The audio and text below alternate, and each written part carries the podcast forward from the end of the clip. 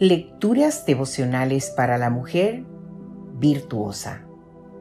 Cortesía del Departamento de Comunicaciones de la Iglesia Adventista del Séptimo Día Gascue en la República Dominicana.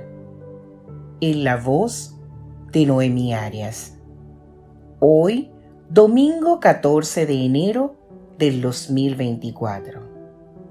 Dios habla con nosotras.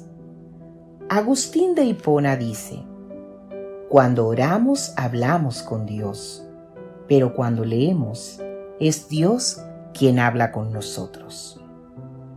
Un estudio realizado en los Países Bajos con mujeres adultas analfabetas demostró que aprender a leer y escribir produce grandes efectos en la estructura cerebral. Anteriormente, ya se había demostrado que aprender a leer modifica la corteza del cerebro, es decir, su zona más superficial. Pero esta investigación, que se publicó en la revista Science Advance el 24 de mayo del 2017, demostró que también zonas internas como el tálamo y el tronco encefálico sufren cambios en el proceso de aprendizaje de la lectura.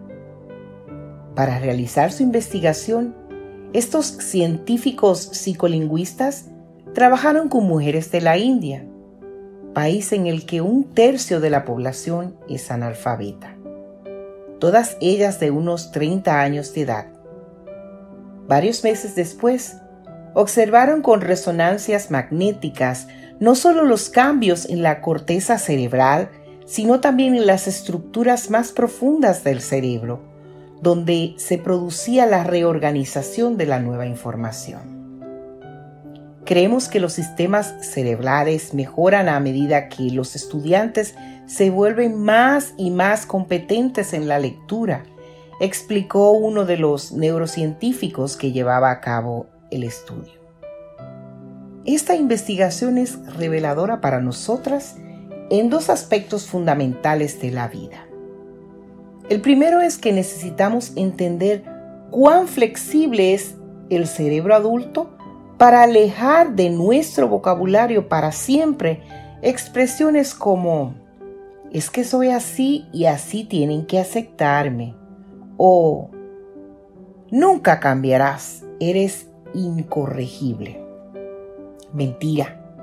Podemos cambiar, podemos mejorar, podemos ampliar nuestra manera de pensar.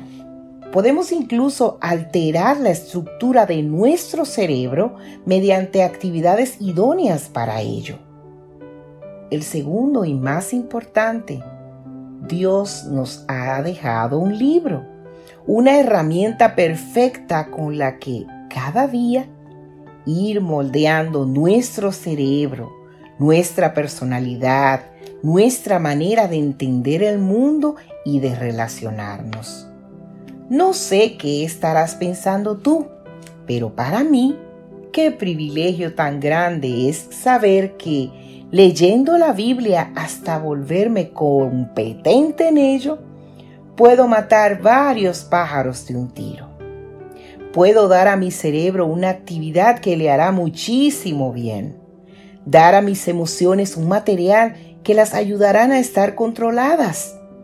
Dar a mis valores una dimensión y una profundidad que no puedo encontrar en ninguna otra fuente. Y dar a mi vida una esperanza, un propósito, un norte y una guía. ¿Más no se puede pedir?